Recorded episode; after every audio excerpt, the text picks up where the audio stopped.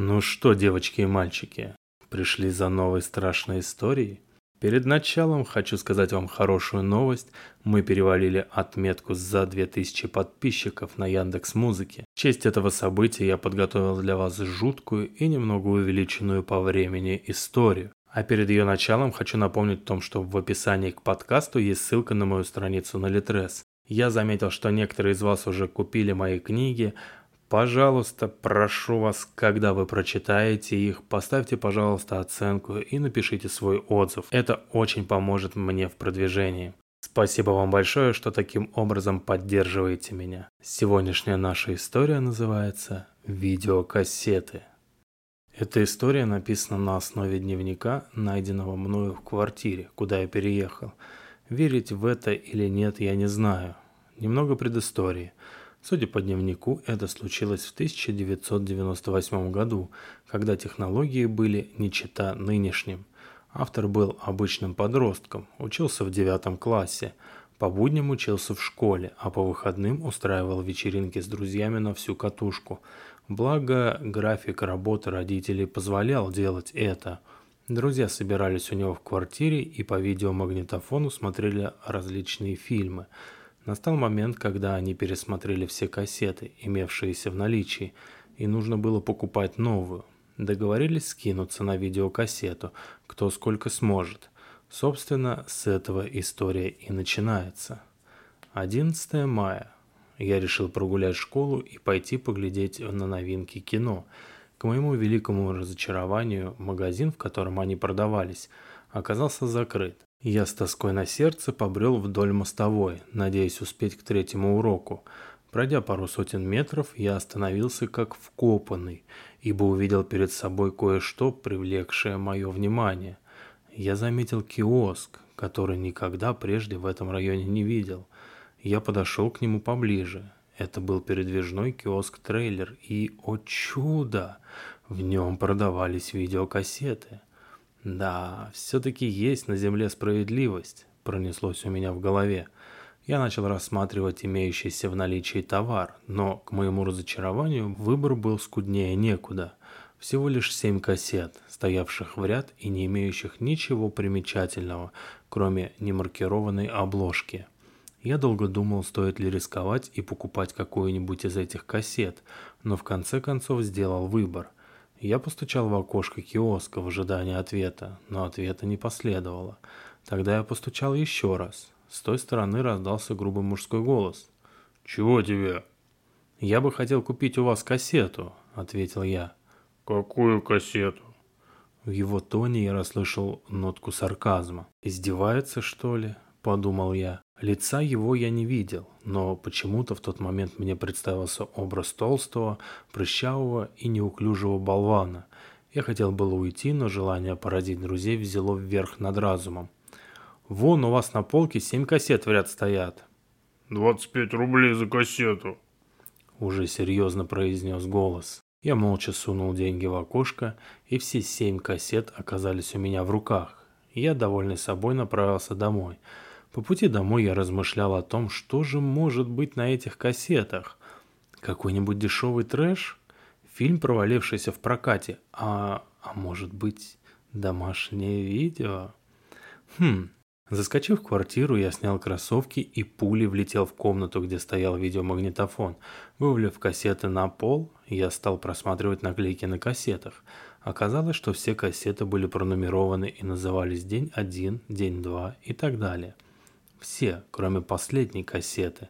На ней не было наклейки. Я взял кассету с названием «День один» и вставил в магнитофон.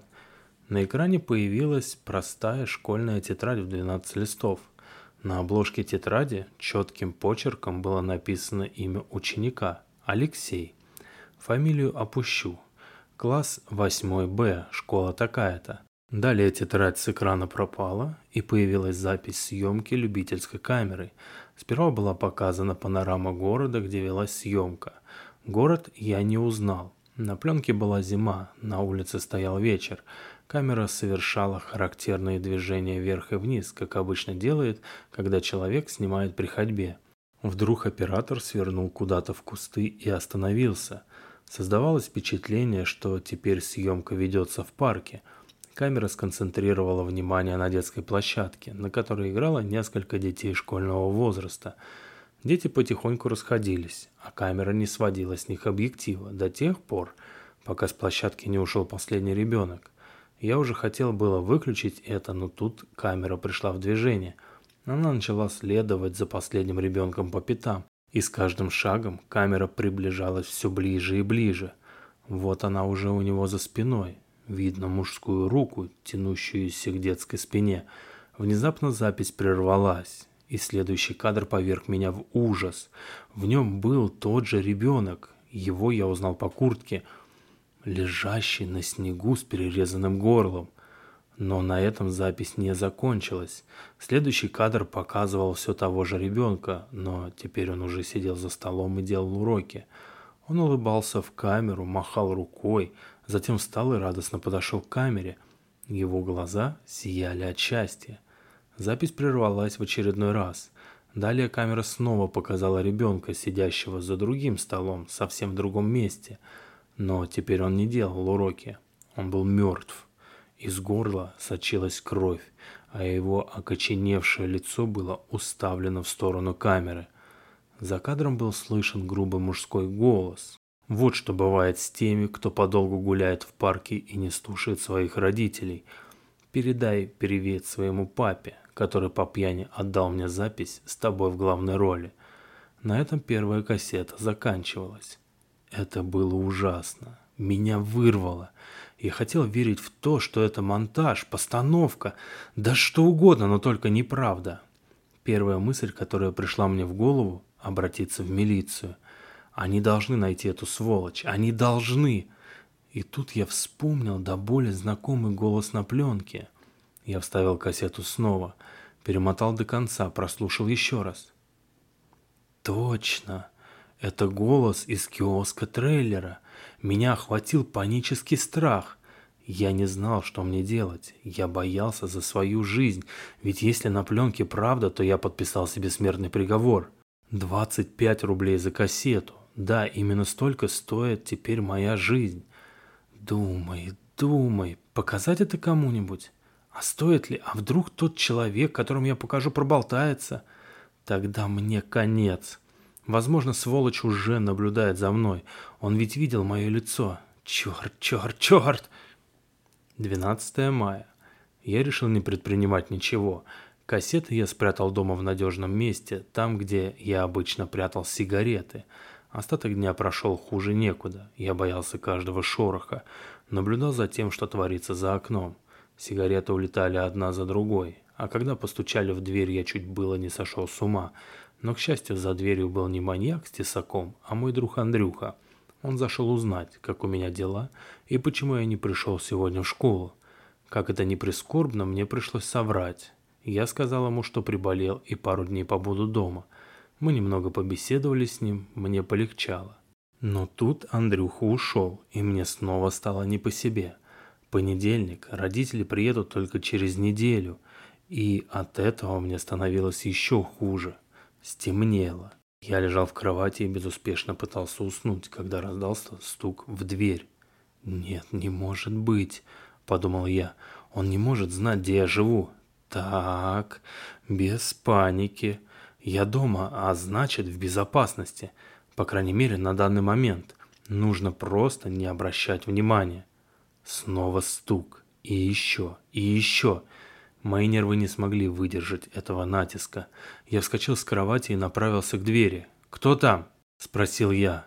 «Привет, это я. Мы ведь хотели вечером погулять», – ответил женский голос.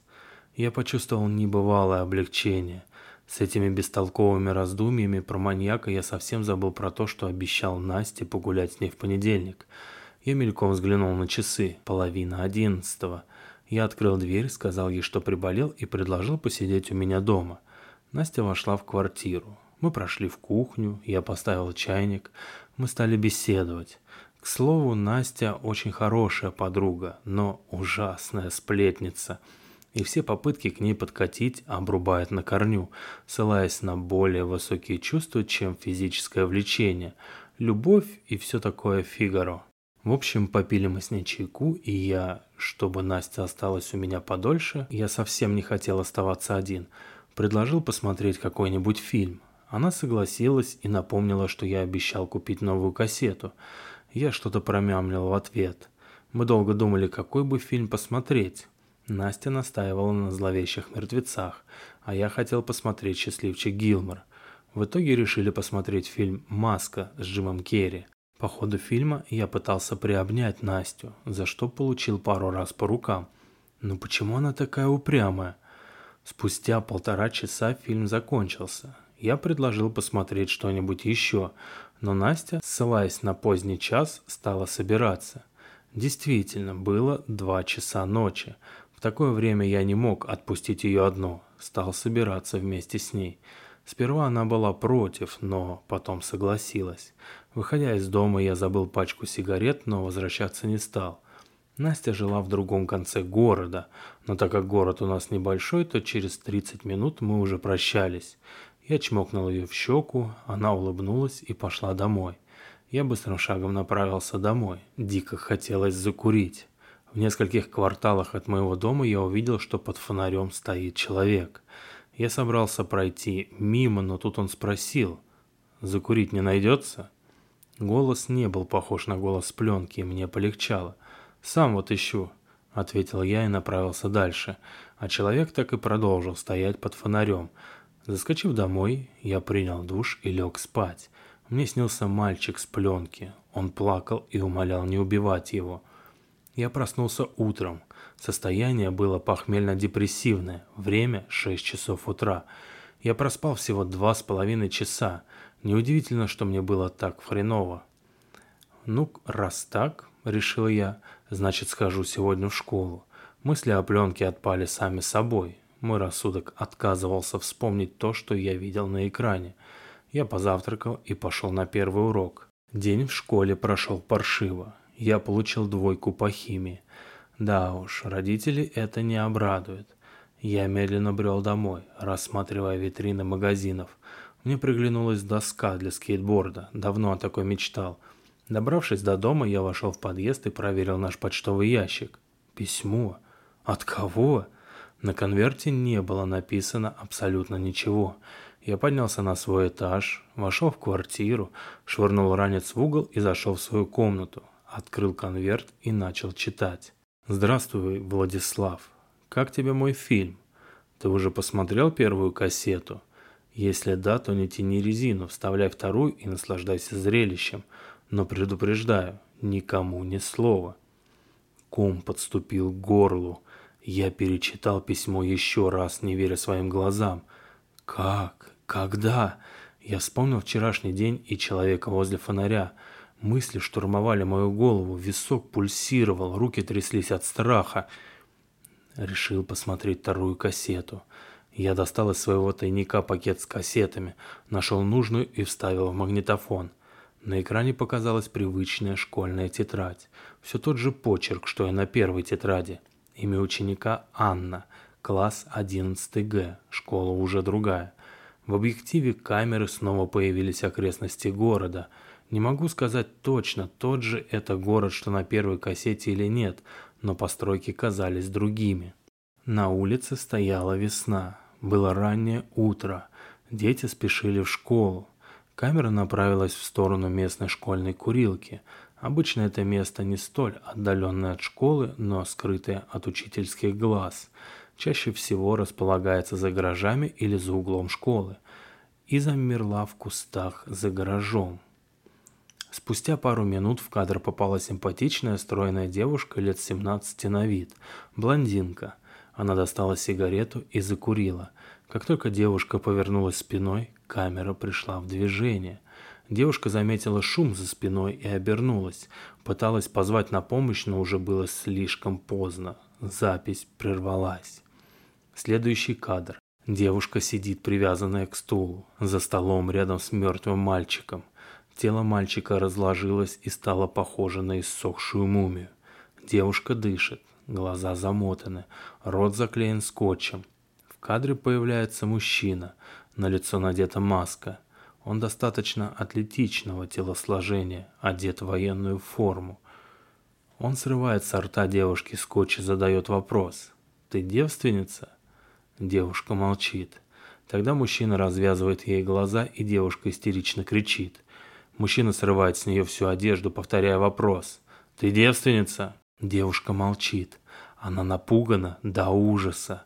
Мужчина без лишних слов берет дрель, вставляет в удлинитель неподалеку от стола и подходит к девушке.